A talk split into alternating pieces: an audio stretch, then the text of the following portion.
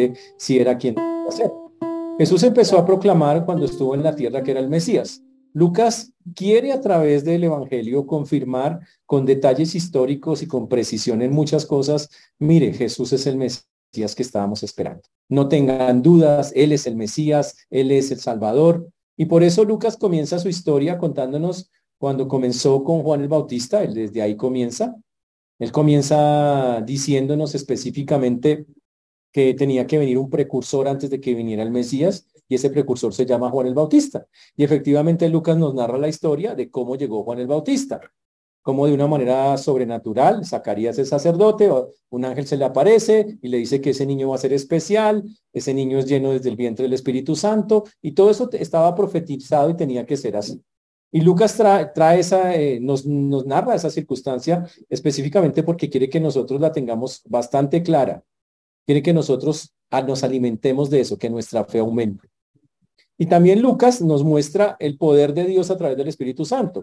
Nos muestra cómo el Espíritu Santo llenó desde el vientre a Juan el Bautista, estuvo en la concepción de Jesús, cómo influenció a Simeón, a Ana, a María, a, través del Espíritu Santo, a que, uy, esas personas alabaran a Dios. Nos habla del poder y de la influencia del Espíritu. Vimos también cómo Juan el Bautista hizo lo que la Biblia tenía, dijo que era, era un precursor, anunció a Jesús, y cuando Juan estaba anunciando a Jesús durante su ministerio, un día apareció Jesús. Y cuando lo vio, ¿qué dijo Juan? Miren, viene ahí el Cordero de Dios que quita el pecado del mundo. Y una vez llegó eso, Juan se retiró.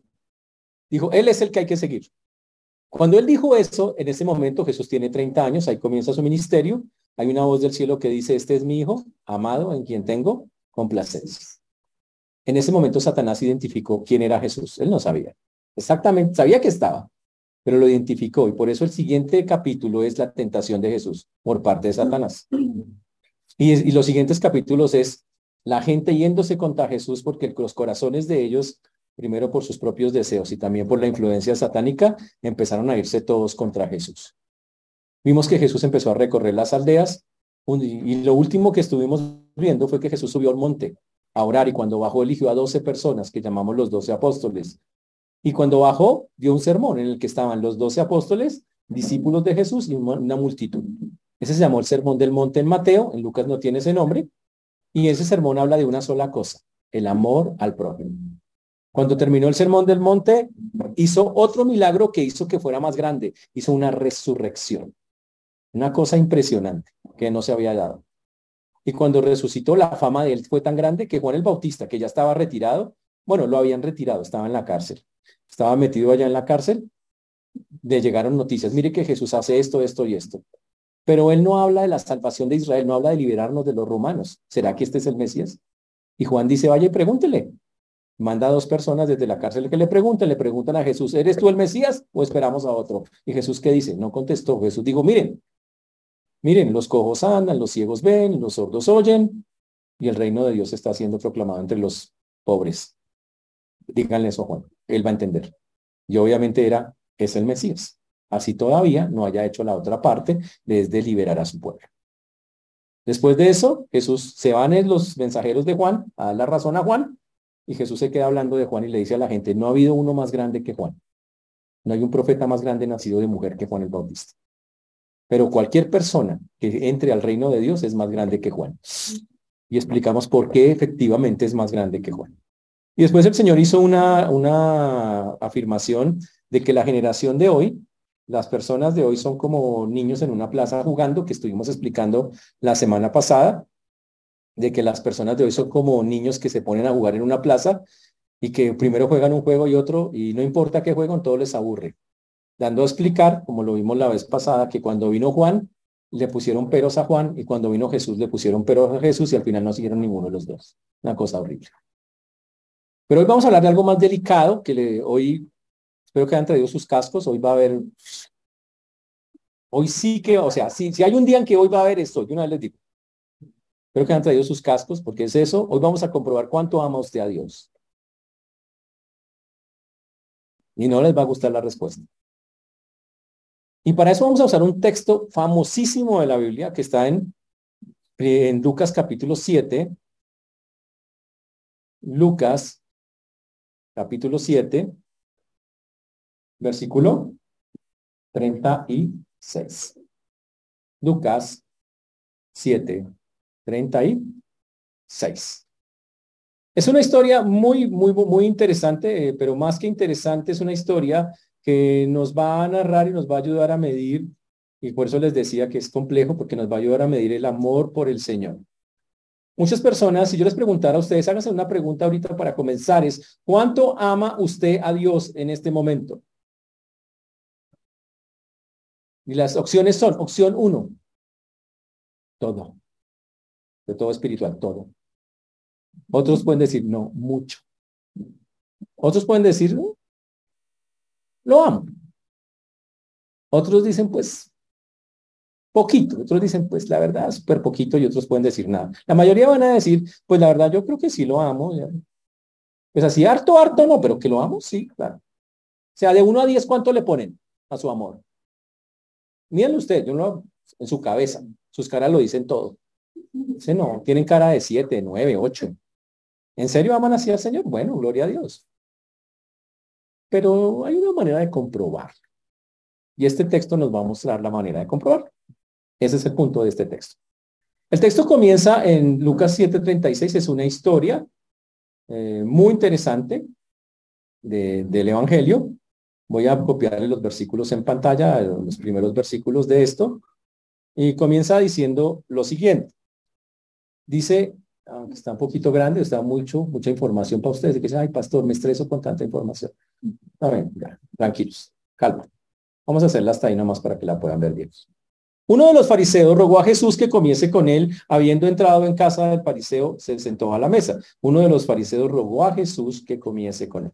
El texto comienza diciendo que uno, un fariseo, una persona, un sacerdote judío de la época muy respetado, un hombre que conocía la ley, en ese tiempo ser fariseo no era malo. Usted le dice fariseo a alguien y usted, pobrecito usted, que le digan así o que usted sea así. Pero en ese tiempo fariseo era un tipo respetado.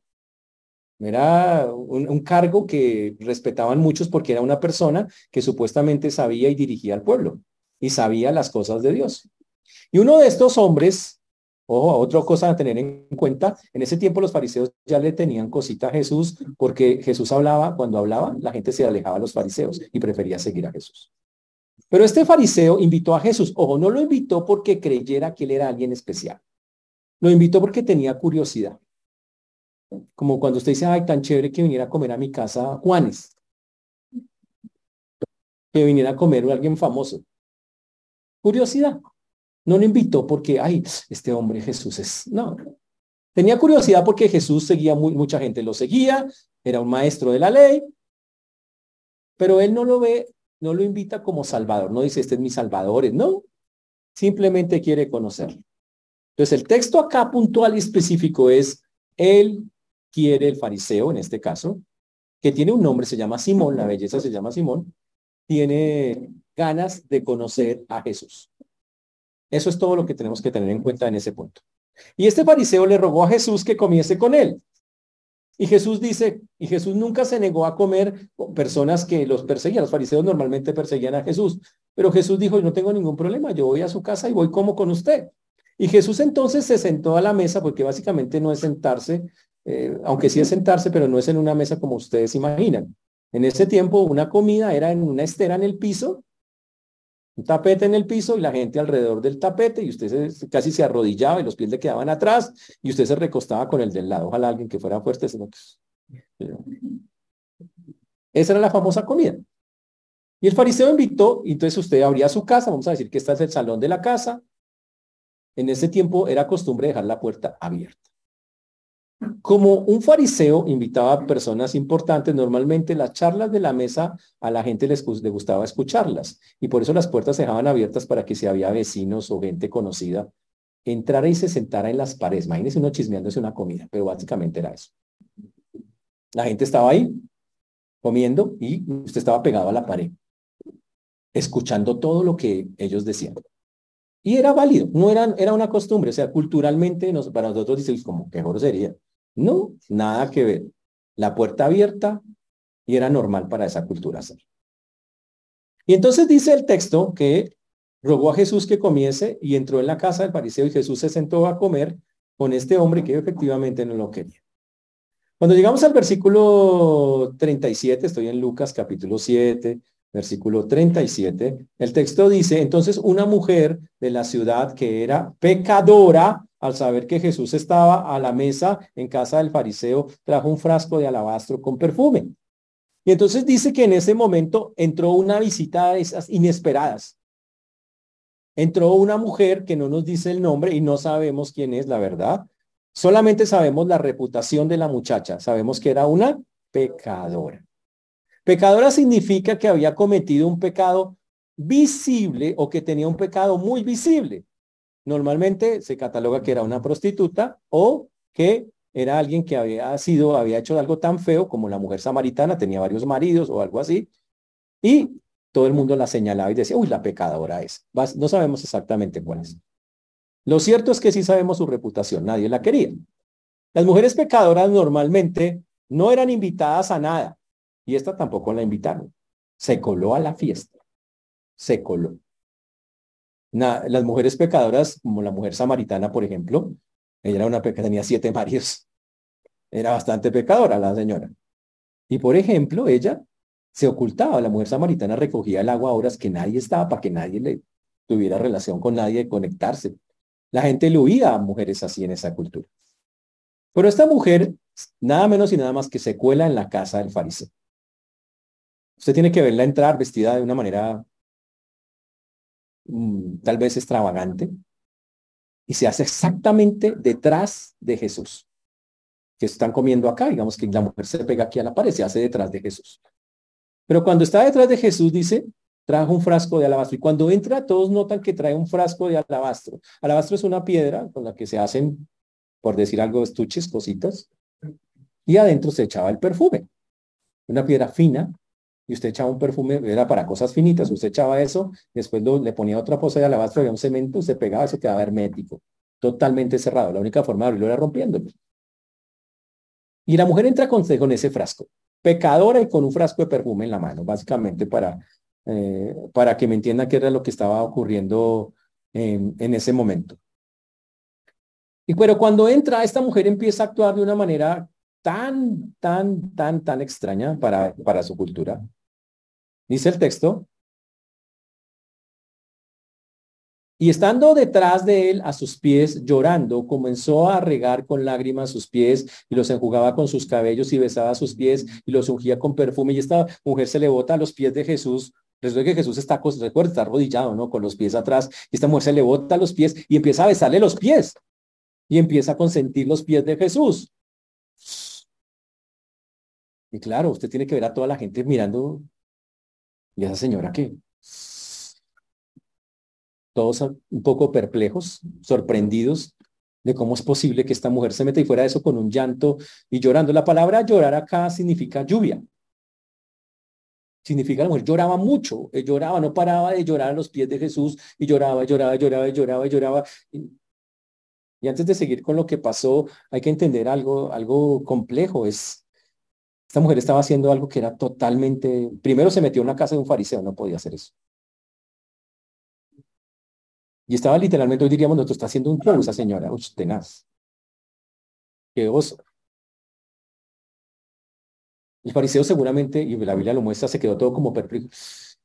Esa mujer aquí no se coloca. ¿Cómo la dejan entrar? Bueno, la puerta está abierta, pero normalmente nadie se colaba a esas cosas. Y el texto enfatiza lo que, la reacción del fariseo. El texto dice lo siguiente. Dice el versículo, vamos en el versículo 38, vamos para el versículo 39. Cuando vio esto el fariseo que le había convidado para sí, dijo, dijo para sí, perdón, este si fuera profeta, conocería quién y qué clase de mujer es la que le toca que es pecadora. Voy a colocar acá para que...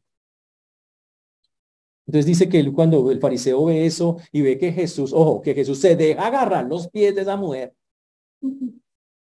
el fariseo en su mente, en eh, primero, ya había juzgado a la mujer, con solo mirarla la juzgaba. Ya la juzgó, la llama pecadora. Pero peor, ¿sabe qué hace? Se pone a juzgar a Jesús. Y empieza a hacer con, como algunos de ustedes cuando yo digo algo que no les gusta. ¿Sabe cómo hacía el fariseo? Decía, por dentro, no digo nada, pero hacía así.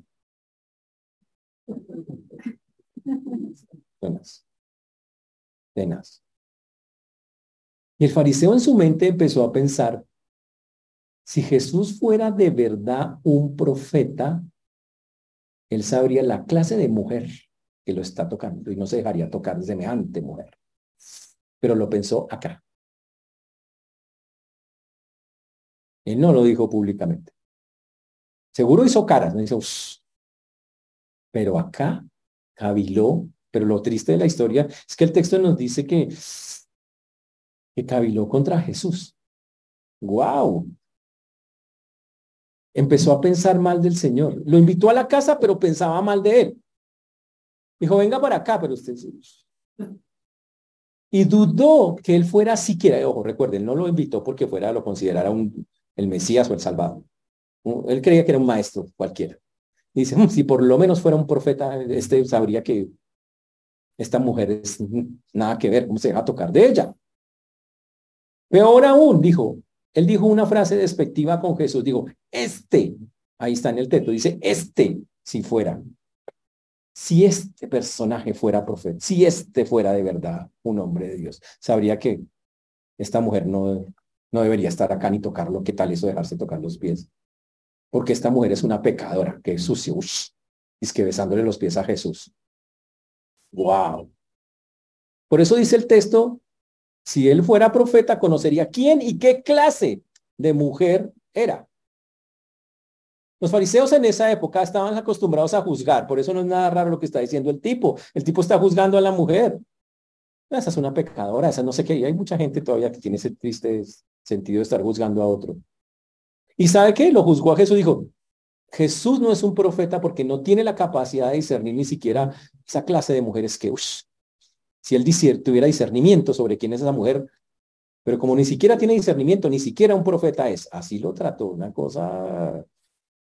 Pero ese hombre olvidó que una cosa es como miramos nosotros, el ser humano, y otra cosa es como mira Dios. Dios no mira lo externo, Dios mira el corazón. Y Dios no miraba a esa persona de esa manera. Ahora, también tenemos que tener algo en cuenta. Los fariseos tenían una cosa que era contra Jesús. Siempre le hacían preguntas para hacerlo caer, preguntas para hacerlo tropezar. Estaban buscando cómo él, lo que llevaríamos, cómo hacerle la caída al Señor. Y lo hacían. Era gente fuerte en esas vainas. Querían que Jesús tropezara. Y este fariseo cuando dice, hmm, pues encontró algo de qué agarrarse, dijo, hmm, de ni siquiera un profeta es. Pero muchachos, pilas con sus pensamientos. Yo sí quiero decirles algo grave. Tengan mucho cuidado con lo que piensan, porque es que resulta que Jesús es Dios y sabe leer los pensamientos. Ahora imagínense la cena, estamos acá en la mesa, el, el, al otro lado de la mesa está el fariseo pensando, uy, si fuera profeta. Pero el texto dice, versículo 40, entonces respondiendo Jesús, ¿a qué le responde si el tipo no habló? Pues fácil, ¿no? Le leyó la mente. ¿Por qué lo hizo? Porque es Dios. Por eso cuide sus pensamientos. Dios sabe todo lo que pasa por esa cabeza. Ahora, usted tiene a Jesús que es Dios delante suyo, se pone a pensar esas cosas. Pues Jesús leyó el pensamiento de él, dijo, mm, él tiene una pregunta. Él duda que yo sea un profeta. Y cuando Jesús ve eso, le responde. Sin que él pregunte, el fariseo seguramente quedó boquiabierto de que Jesús le dijera algo, porque dice, pero si no le he preguntado nada.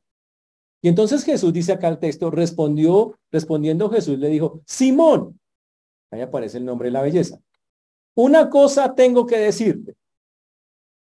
Y él le dijo, todo espiritual, di maestro, rabí, dime.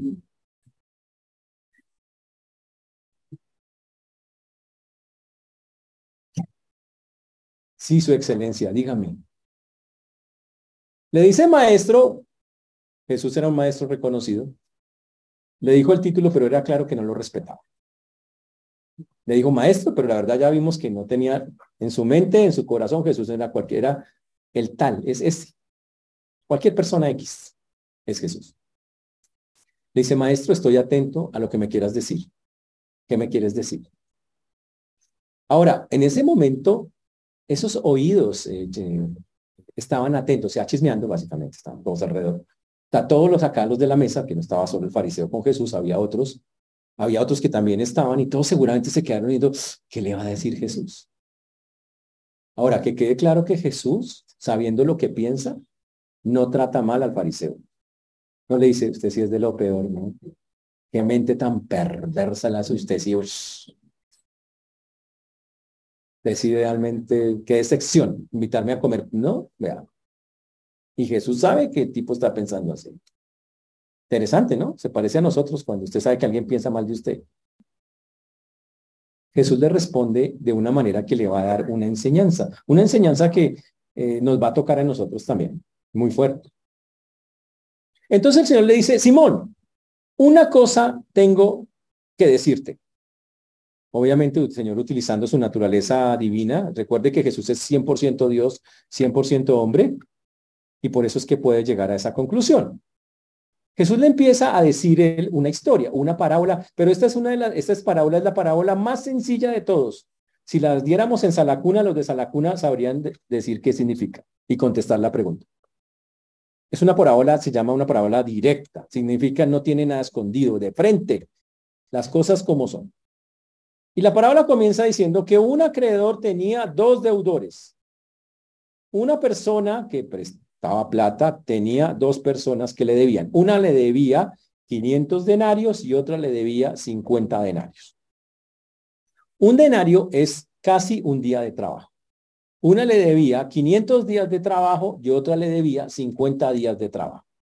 Ahora, la de que pagar eso es complejo. Ahora, páguele 500 días a alguien de trabajo y con qué vive usted.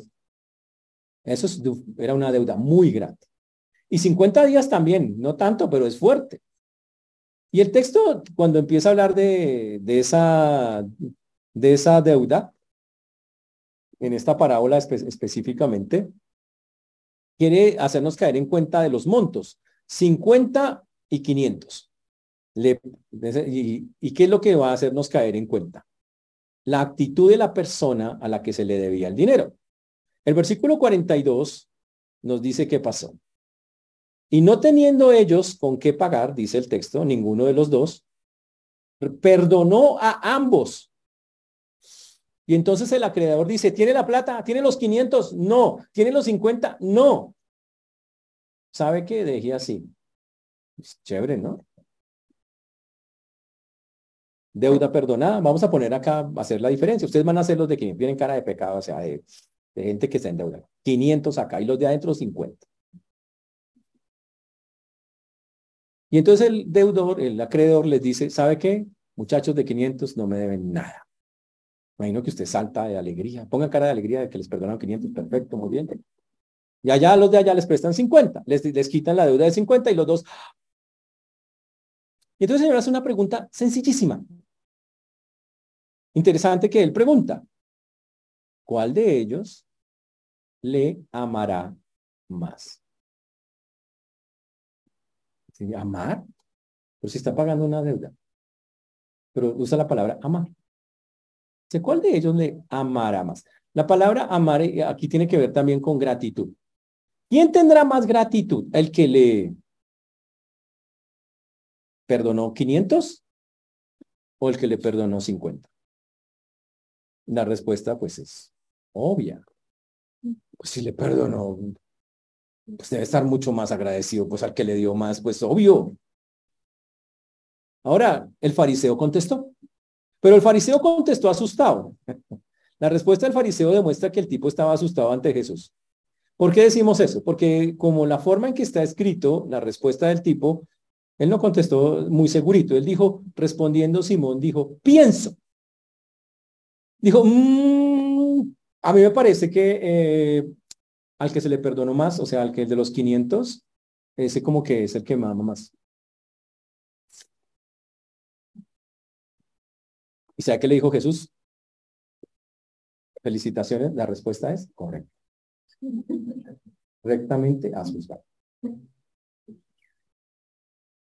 El fariseo seguramente en ese momento, soy fariseo, es obvio, yo soy eso.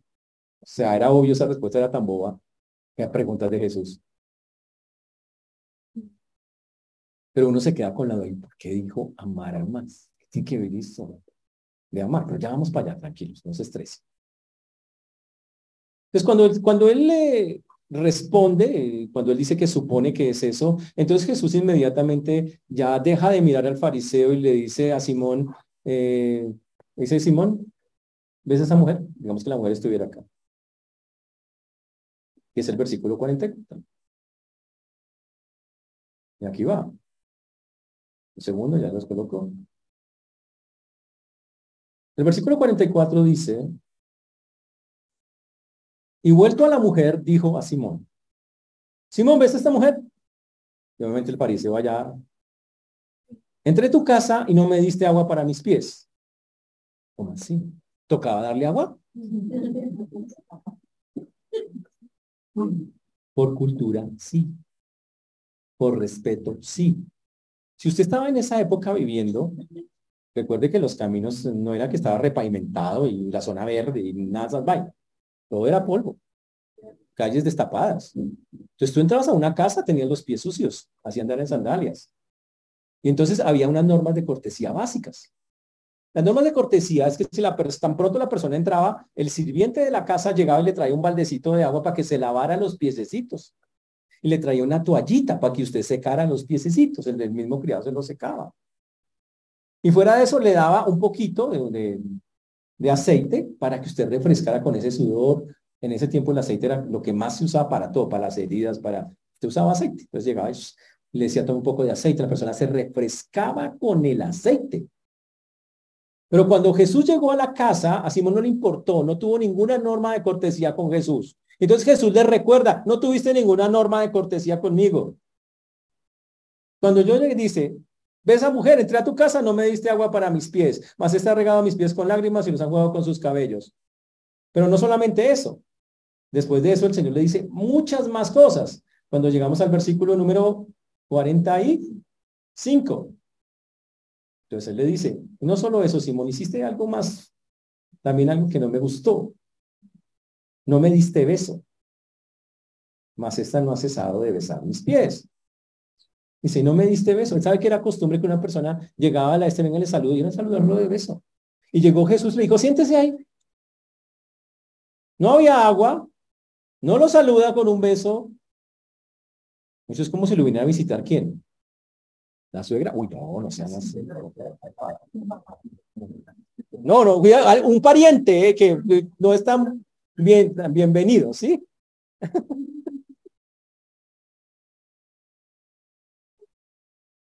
lo trató mal.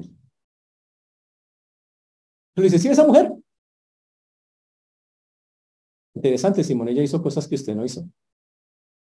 Usted no me saluda con un beso. Usted no me trajo agua para los pies, no me trajo una toalla para secarme.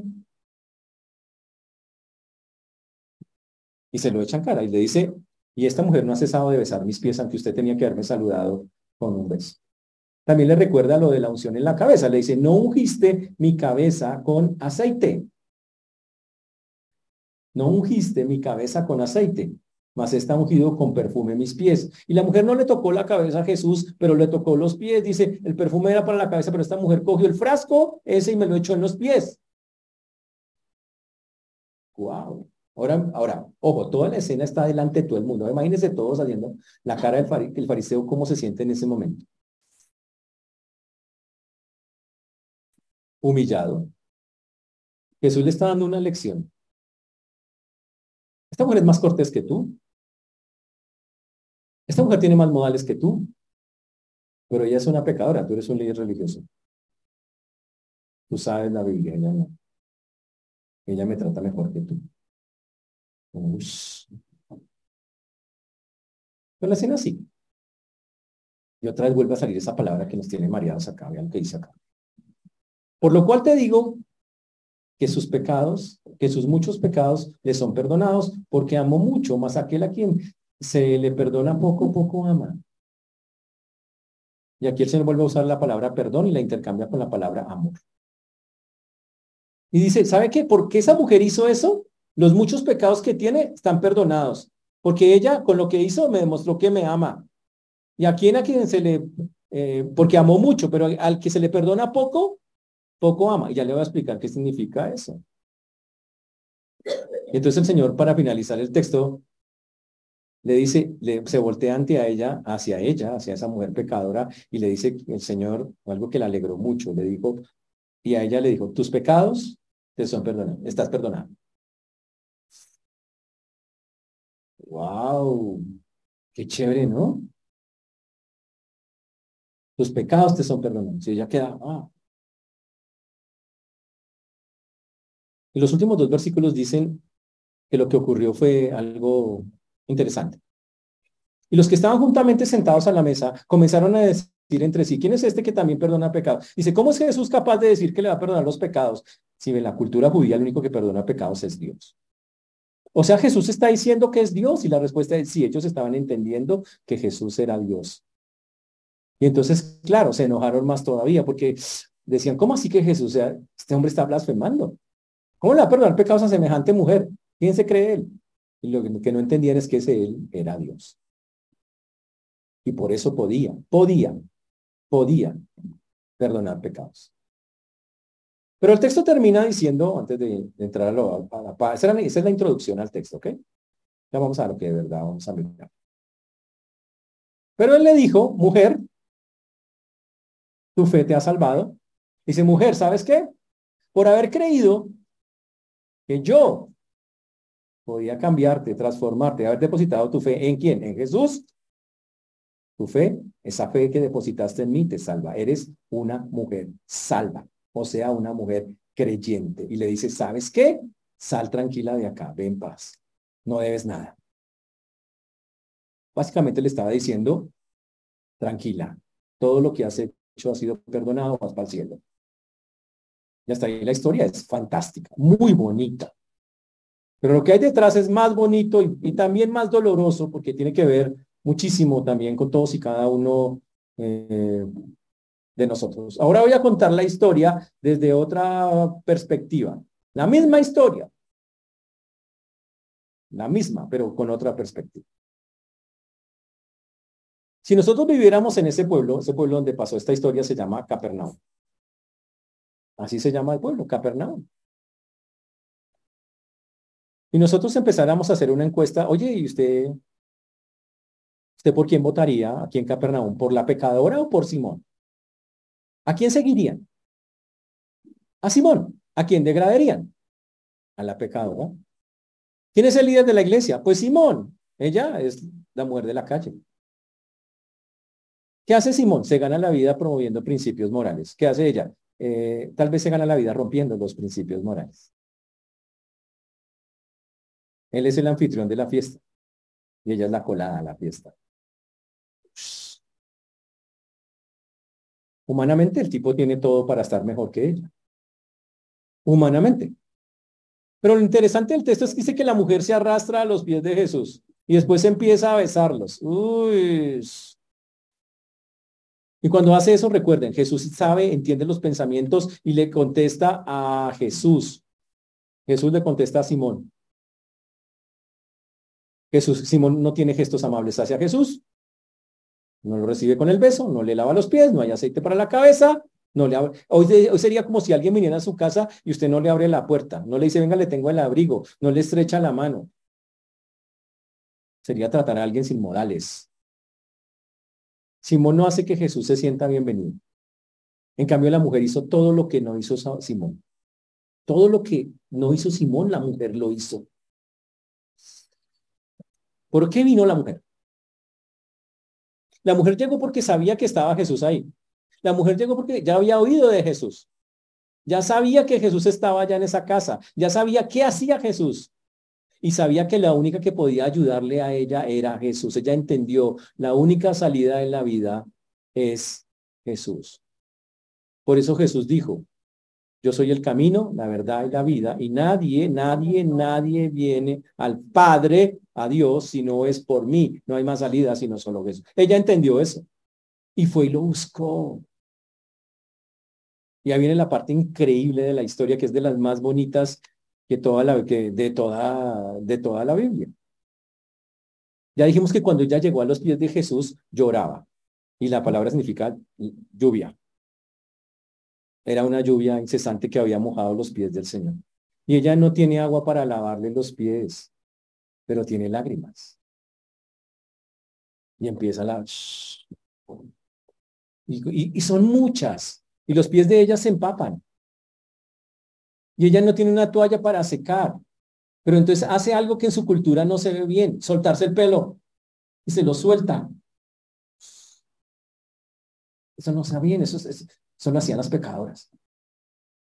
Pero ella se suelta el cabello y coge con el cabello, empieza a secar los pies, a limpiarlos.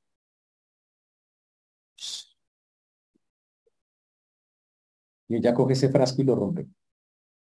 Tal vez su única posesión más valiosa, porque no tenía más. Y lo derrama sobre, sobre los pies de Jesús. Wow. Y Simón no le da un beso, pero ella coge los pies y, y los besa, y los besa, y los besa, y los besa. ¿Sabe qué está haciendo ella? Está adorando al Señor.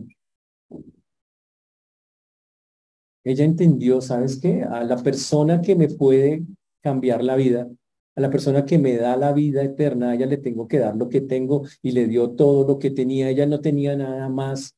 Ella no tenía plata, riqueza ni fama. Solo tenía su vida. Y tenía su cabello y lo usó, y tenía sus lágrimas y las usó, y tenía ese frasco que era lo más valioso y se lo entregó y tenía su afecto y se lo demostró. Y por eso hizo eso. Uno pensaría que Simón, que era el religioso, que sabía de la Biblia, que iba a la iglesia y es el que le iba a mostrar al Señor más amor, pero no, Simón es seco, distante. El amor de Simón es como el de muchos, es medido, tacaño. En cambio, el de ella es extravagante, arriesgado, suelto. Esto es lo que tengo, Señor, no tengo más.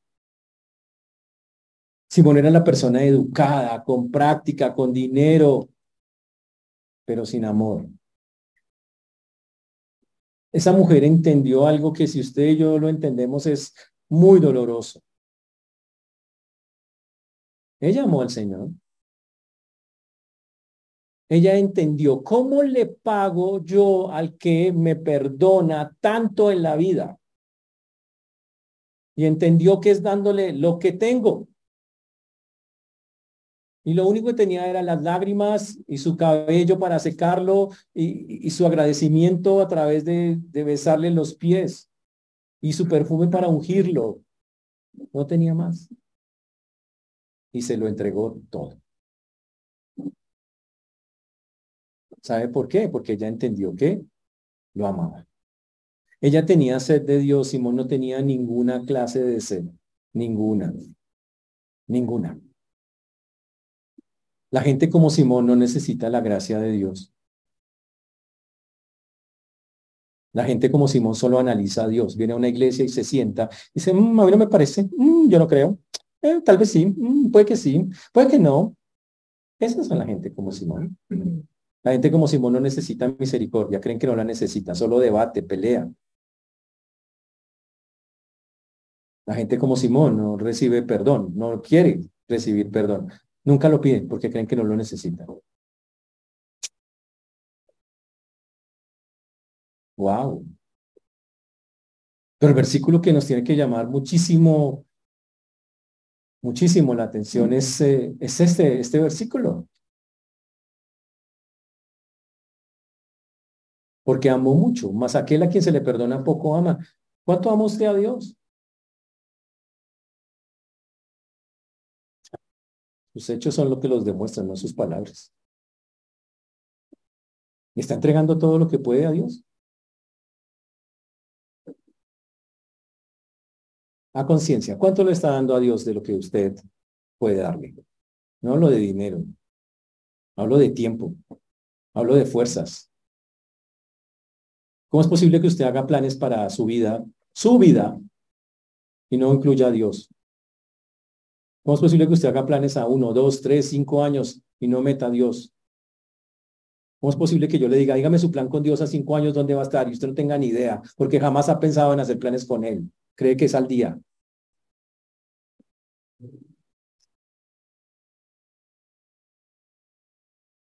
Pero si hay que hacer un paseo, usted ya está montado en el bus.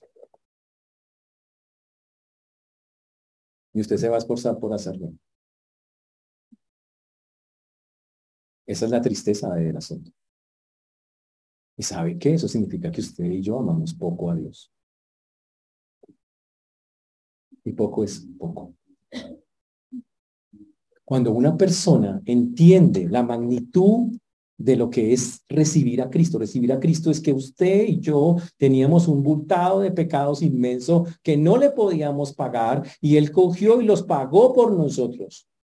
No quiere decir que no se pagó, se pagó a un precio muy alto. A Él le costó su vida, le costó su sangre, le costó la muerte.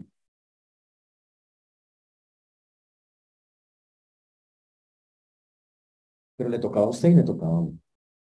Y cuando usted entiende que Él tomó el lugar suyo, usted dice, ¿cómo le agradezco a aquel que tomó mi lugar? ¿Cómo se lo agradece? Si Jesús entrara por esta puerta en este momento y usted tiene clara esa verdad, ¿usted cómo le paga a él lo que él hizo por usted? ¿Cómo le paga que usted va a ir al cielo? Porque él le abrió la puerta porque pagó lo que usted no podía pagar. ¿Cómo se lo va a agradecer? Y la respuesta es, pues dándole lo mejor que pueda mientras esté aquí, ¿no? En la, en la vida, ¿no? ¿Y por qué no lo hace? Porque solo le da las obras de su tiempo y las obras de sus cosas.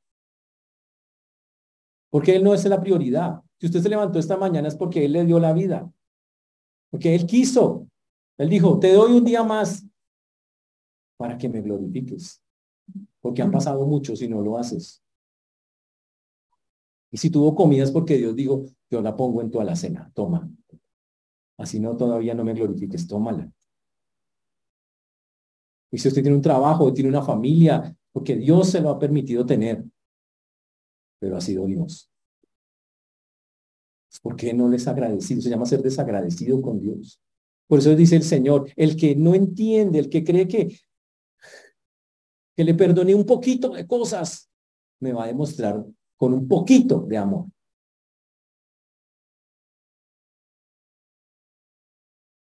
¿Cuánto ama usted a Dios?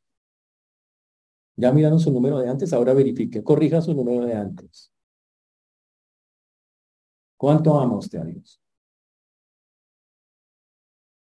Jesús lo dijo tan, tan claramente, amó mucho. ¿Sabe por qué amó mucho esa mujer? Porque se sintió perdonada. Dijo, no puedo, no tengo cómo pagarle, le voy a dar al Señor lo que tengo. Y se lo entregó. Y lo amó. Y sabe que no somos diferentes a esa mujer. Somos pecadores, perdonados y hemos entregado nuestra vida a Cristo. Pero mientras usted no vea la magnitud del perdón de Dios, no lo va a poder amar como es. Mientras usted crea que Dios le perdona una cosita así, así lo va a amar, así. Dígame, ¿no ha visto el amor de Dios en esta semana? ¿No la vio en su familia? ¿No la vio en sus hijos? ¿No la vio en su trabajo? Yo lo veo todos los días. Y no me lo merezco. Pero si se me olvida, wow. Entonces ya Dios siento que no le debo nada y no tengo ni que agradecerle siquiera. Por eso usted tiene que pensar hoy qué va a hacer al respecto. La Biblia dice, nosotros le amamos a Él porque Él nos amó a nosotros primero. Dios ya hizo su parte, demostró su amor al extremo. Y yo le pregunto, ¿qué va a hacer para demostrarle su amor al Señor? ¿Cuál va a ser su acto o sus actos de agradecimiento? Dios sí los quiere.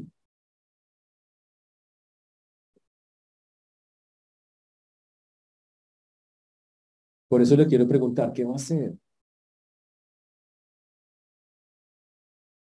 Señores, muchas personas me han dicho, es que, pastor, yo no siento ganas de hacer nada con Dios. No me nace. No me sale. No tengo ganas. ¿Por qué? No sé, es que, no sé, la vida tan agitada, estoy tan ocupado, estoy tan ocupada, estoy en tantas cosas. ¿Usted no sabe que su vida depende del Señor? Todos los días Dios va a su cama, va y lo mira y le dice, despierta. Dios podría ir, mirarle la cara y decirle, ¿sabes qué? No continúas con nosotros esta temporada.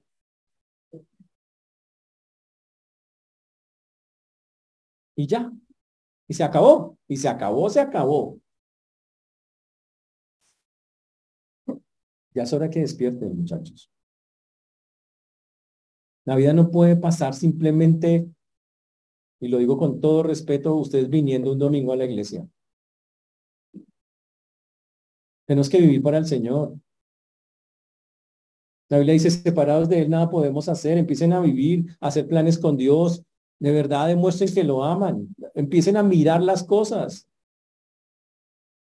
Déjeme dar este ejemplo que siempre doy para que me entiendan lo interesante que es cuando usted lo entiende. Usted ya lo ha vivido. El día que usted recibió, entregó su vida a Cristo, ¿no fue un día lleno de alegría? ¿No sentía usted un gozo muy grande en su corazón? Es más, al momentico de que usted hacía eso, de que recibía al Señor, usted, usted empezó a darle gracias por todo. Usted le servían un tinto y usted decía, alto, voy a orar por ese tinto. Y, eso es chistoso, pero la verdad es que uno lo hacía porque decía uno, Dios mío, Dios tan lindo, me dio un tinto. Pero pasa el tiempo y se olvidaron. Ya ni oramos por los alimentos, ya oramos menos o ya ni siquiera hablan con Dios. Se les olvidó quién era Dios. Y dicen que lo aman. No se engañen. Eso no es amor. ¿Quiere demostrar que lo ama? Entonces empiece a amarlo. Haga lo que la Biblia dice que hay que hacer. Empiece a reconocer, Dios me ama. Mire, piense en este instante cosas que Dios le ha demostrado su amor a usted. A usted, piensen. Todos los días haga una lista. Señor, hoy me amaste así. Llegué por la noche a su casa. Gracias porque me demostraste tu amor esta mañana con el desayuno, con mis hijos cuando llegaron bien, con, con esto que pasó, con este trabajo que salió, con esto que me... Eso es, esa es la lista. Hagan la lista. Y cuando la hagan, diga, gracias, Señor, no tengo cómo pagar. ¿Sabe quién entendía eso? Pablo. Pablo es un tipo espectacular para estas cosas. ¿Sabe? Pablo tiene un versículo en la Biblia que dice, el amor de Cristo me constriñe. La palabra constriñe significa me acelera. Pablo se levantaba por la mañana y decía, ¿qué voy a hacer para poder responder, agradecer al amor que vi ayer en mi vida, el que me dio Dios? ¿Cómo voy a hacer? ¿Cómo me muevo? ¿Qué hago? No sabía qué hacer, el tipo se estresaba con eso lo aceleraba. Él decía, ¿qué hago? Hoy tengo que hacer algo por Dios. En lugar de estar pensando en usted mismo, en lugar de estar pensando, es que yo, es que yo, pobrecito, yo madure. Y empiece a pensar en aquel de que dependemos. De eso se trata. Empiece a vivir para el que dice que es su Dios, su Señor, su Salvador, no dicen todos, es que para mí el vivir es Cristo. ¿Ah, sí? ¿En serio? ¿Dónde está eso? Eso no es verdad. Demuéstrenlo. Y no a mí, ni a la iglesia. A Dios. Eso solo se hace cuando usted toma decisiones, cuando empieza a moverse, cuando empieza a meter a Dios en su vida seriamente. Cuando todos los días dice, Señor, me... ¿Y pues, ¿sabe cuál es el motor para hacer eso? Cada día haga la lista. ¿Cuánto me ama Dios? ¿Cuánto me ama? Y va a sentir un peso gigante. Dios me ama tanto, ¿cómo le voy a responder al amor que Él me ha dado? ¿Cómo? ¿Cómo? Y entonces se va a empezar a mover. Como les dije, no es una historia de amor. Aunque estamos hablando del amor, no es una historia de amor lo que estoy diciéndoles. Pero es la manera en que Dios quiere que actuemos. Por eso, señores, al salir de acá viene la vida real. La vida real es que usted mañana vuelve a su trabajo, vuelve a sus actividades. Hoy va también a descansar en su casa. Y tiene dos opciones. O va a empezar a tomar serio la vida cristiana, a amar a Dios y a demostrarlo. O va a quedar igual.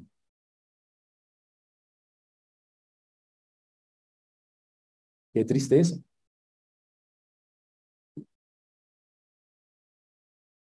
Miren, si Dios nos recuerda eso hoy es porque Dios siempre ha decidido, cuando Dios nos salvó, Él lo dijo que nos salvó para que nosotros le glorificáramos, le amáramos.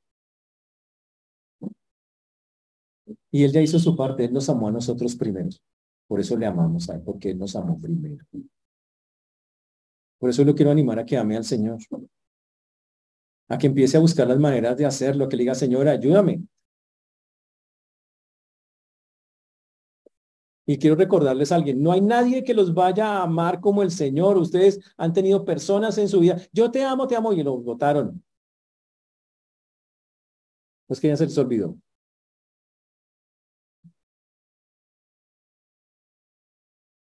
Y el único que les ha prometido amor y lo ha, lo ha cumplido, ni lo voltean a mirar a ratos.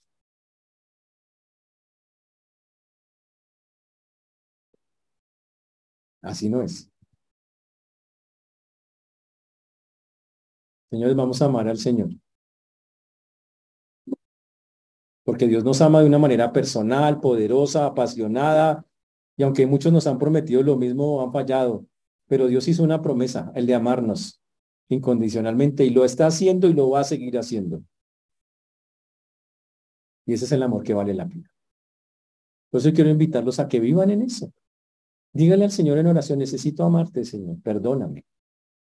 No lo he hecho. Necesito hacerlo. Que el Señor nos ayude, hermanos. Vamos a orar.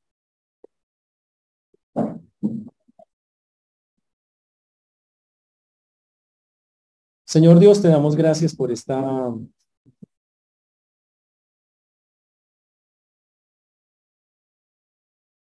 por esta mañana, por este tiempo.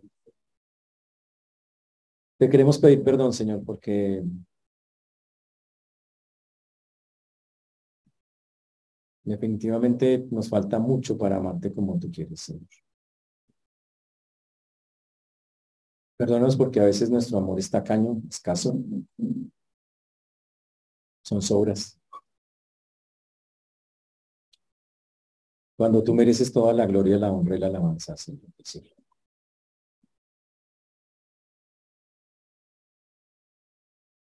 Te pedimos que hoy obres en cada vida, en cada corazón, Señor, que nos ha escuchado.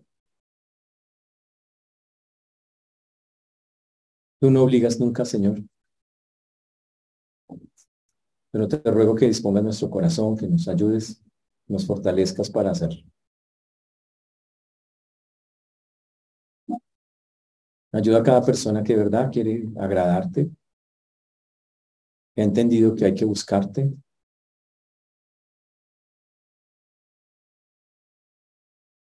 Ayúdanos a ver cómo nos amas cada día, Señor, a no olvidar esa parte.